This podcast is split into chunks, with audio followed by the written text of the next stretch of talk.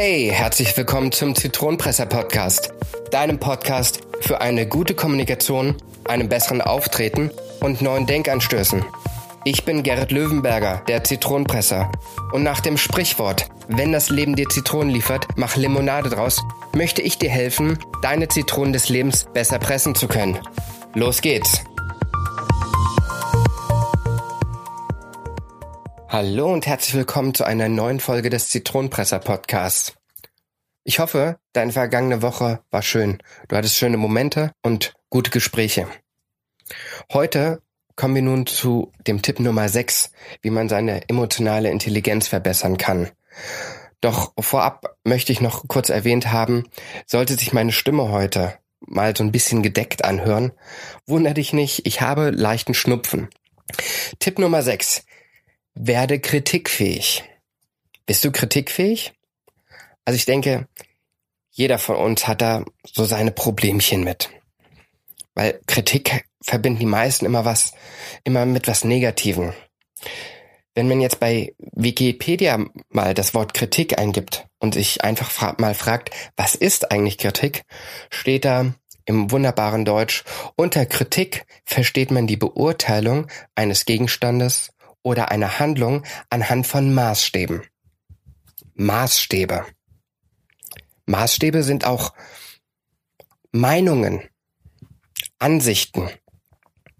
Also spielt es immer eine Rolle, was für Maßstäbe es sind. Gerade in dem persönlichen Bereich gibt es da nicht irgendwelche Regeln, dass man sagt, die Strecke muss jetzt genau so und so lang sein, sondern da geht es um Empfindung. Und wie ich in vergangenen Folgen schon öfters erwähnt habe, jeder Mensch hat andere Empfindungen und somit auch andere Maßstäbe. Das ist also schon mal ein ganz wichtiger Punkt, den wir uns gleich zum Anfang klar machen müssen. Wenn wir persönlich in einem Gespräch vermeintlicherweise kritisiert werden, müssen wir uns immer bewusst machen, dass uns gegenüber ein Mensch ist. Mit seinen eigenen Maßstäben. Doch dass Kritik nicht nur was Negatives bedeutet, dazu komme ich gleich auch noch. Es gibt nämlich verschiedene Arten von Kritik. Es gibt die unberechtigte und die berechtigte. Und hierbei dann wiederum die offene und die versteckte Kritik. Bei der offenen ist es natürlich so, man wird direkt auf etwas angesprochen. Das hast du gut gemacht, das hast du schlecht gemacht. Denn was viele nicht wissen, selbst wenn man diese Aussage hört, das hast du gut gemacht, zählt das schon zu einer Kritik. Es ist aber eine positive. Wenn du etwas schlecht gemacht hast, ist es eine negative. Die offene ist, denke ich, recht klar. Man wird direkt darauf angesprochen. Aber versteckte Kritik? Was ist das? Es wird einem quasi durch die Blume gesagt. Also, es wird nicht so direkt geäußert, sondern es kommt so wie man so schön sagt, zwischen den Zeilen raus. Ich weiß, das klingt jetzt echt plump, aber ich hatte passenderweise gestern Nachmittag bei mir im Treppenhaus ein Paradebeispiel von, äh, von versteckter Kritik. In dem Haus, wo ich wohne, ist ein neuer, ist ein neuer Nachbar eingezogen den ich jetzt gestern im Treppenhaus kennengelernt habe. Man hat sich vorgestellt und passenderweise kam in dem Moment ein wiederum eine andere Nachbarin, die direkt über ihm wohnt. Und es entstand dann so ein Mini-Dialog. Ich gebe den Pi mal Daumen mal wieder. Ach ja, wir sehen uns ja nicht so oft, sagte die Nachbarin, die über ihm wohnt. Wir sehen uns ja nicht so oft, aber hören tut man dich ja immer wieder gut mit deiner Musik. Worauf der neue Nachbar ziemlich verdutzt war und sagte, oh, ist sie zu laut?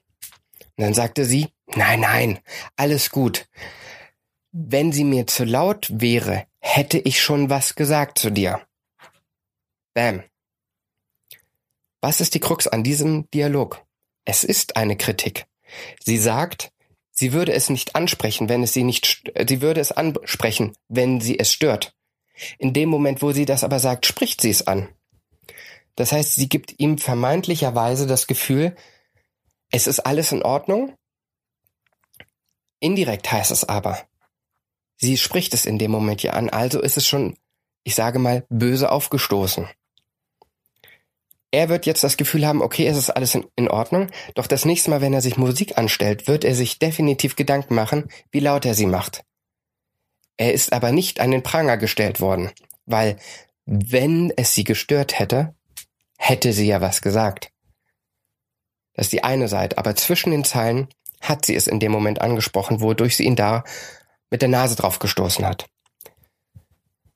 Und ich habe mich unheimlich gefreut, dass mir diese Situation widerfahren ist, dass ich dabei sein durfte, weil es einfach perfekt zu, als Beispiel hier in diese Folge passte. Doch kommen wir zurück zu dem Thema, dass Kritik immer mit was Negativem verbunden wird. Warum wirkt Kritik auf Menschen immer verletzend? Weil, wie gesagt, Kritik ist in, meisten, in den meisten Augen etwas Negatives. Gute Kritik ist ja keine Kritik. Was ist denn die typische Reaktion von Kritik? Welche Emotionen kommen dabei auf? Die meisten fühlen sich in den Momenten verletzlich, werden wütend oder werden traurig, weil ja irgendwas Schlechtes passiert ist. Man fühlt sich angegriffen, weil man vermeintlicherweise eben was falsch gemacht hat. Hier spielt eben die Sichtweise und der Maßstab eine Rolle. Der Maßstab von sich selber und der Maßstab von dem Gegenüber. Denn, wie gemerkt, jeder hatte andere Ansichten. Nehmen wir hierfür einfach mal ein Beispiel aus deinem Job. Du hast ein Projekt erfolgreich abgeschlossen oder hast etwas besonders gut gemacht.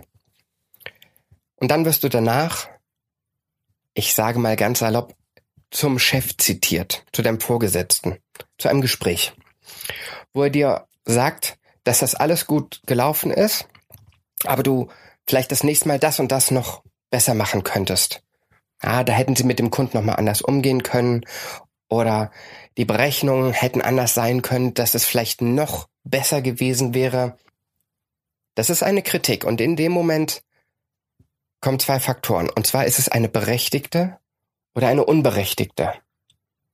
Eine unberechtigte, da ist es vielleicht dann auch einfach nur der Faktor, dass der Chef es dir nicht gönnt weil der Erfolg nicht auf seinen Lorbeeren sitzt. Das ist diese typische Art von destruktiver Kritik.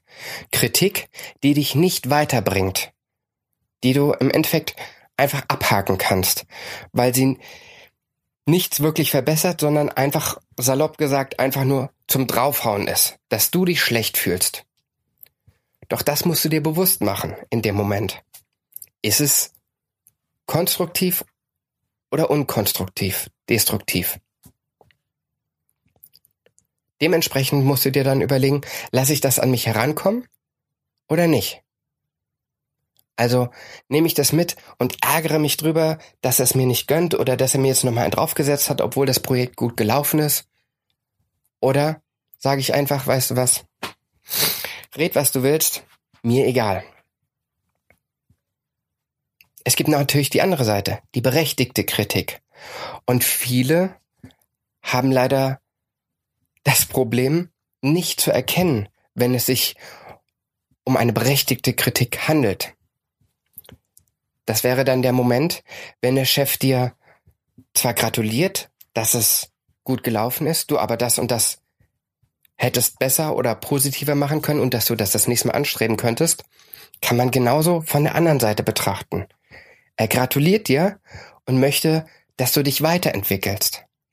Sprich, dass du noch besser wirst, damit du noch mehr Erfolg hast. Das wäre natürlich eine Sache, wo du daraus lernen kannst.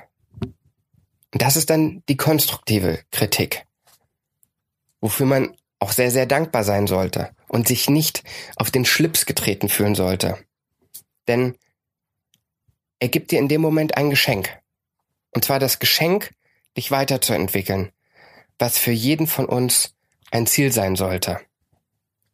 Das musst du dir eben immer bewusst machen. Ist es eine unberechtigte oder eine berechtigte Kritik? Deswegen sei an der Stelle auch nochmal gesagt, du solltest dich für Kritik immer bedanken. Warum? Dein Gegenüber hat sich in dem Moment mit dir befasst. Egal, ob er dir jetzt eins auswischen wollte oder dafür sorgen wollte, dass du dich weiterentwickelst. Er hat sich Gedanken über dich gemacht. Und in der heutigen Zeit, wo immer mehr Egoismus, Egoismus aufkommt, ist das schon viel wert. Das mag jetzt schöne Rederei sein, magst du vielleicht glauben, doch es ist wirklich so. In dem Moment, er hat sich Gedanken um dich gemacht. Also egal, ob sie berechtigt ist oder nicht. Du warst in seinem Kopf, er hat sich mit dir beschäftigt. Und alleine das ist schon ein Dank wert. Wenn diese Kritik dann auch noch gerechtfertigt ist, umso besser. Und mein Gott, wenn sie nicht gerechtfertigt ist, dann mach einfach einen Haken dran. Bedanke dich mit einem fetten Lächeln und mit etwas Glück wirst du bei deinem Gegenüber auch noch nebenbei ihm so ein bisschen ein draufsetzen, weil er versucht dich ja runterzuziehen und dem, in dem Moment, wo du dich bei ihm bedankst, ärgert er sich noch mehr. Das heißt, indirekt sagt ihm das, die Kritik ist nicht so angekommen, wie er das vielleicht wollte, weil er dich runterziehen wollte. Das Thema Kritik ist ein unheimlich umfangreiches Thema. Ich wollte dir hier in dieser Folge einfach mal so ein bisschen die Augen öffnen, wo Unterschiede sind, wie man Kritik aufnehmen kann und wie man darauf reagieren kann. Ich könnte jetzt natürlich noch stundenlang weiterreden, aber lass dir einfach meine Worte mal durch den Kopf gehen. Steckst du in deinem Leben vielleicht gerade in einer Situation, wo du ständig Kritik einstecken musst und du hast echte Probleme, damit umzugehen oder zu wissen, wie du damit umgehen sollst? Dann melde dich bei mir und wir schauen gemeinsam in einem Coaching, wie wir diese Zitrone, diese Herausforderungen in deinem Leben gemeinsam pressen können für dich. Schreib mir hierzu einfach eine E-Mail an podcast.zitronenpresser.de und wir schauen, wie wir auf deine Situation eingehen können. Ja, jetzt sind wir auch schon am Ende der Folge angekommen. Ich hoffe, du konntest einiges mitnehmen. Ich habe dir einige Denkanstöße geben können. Ich wünsche dir eine schöne Woche. Bis zum nächsten Mal. Dein Gerrit Löwenberger, der Zitronenpresser.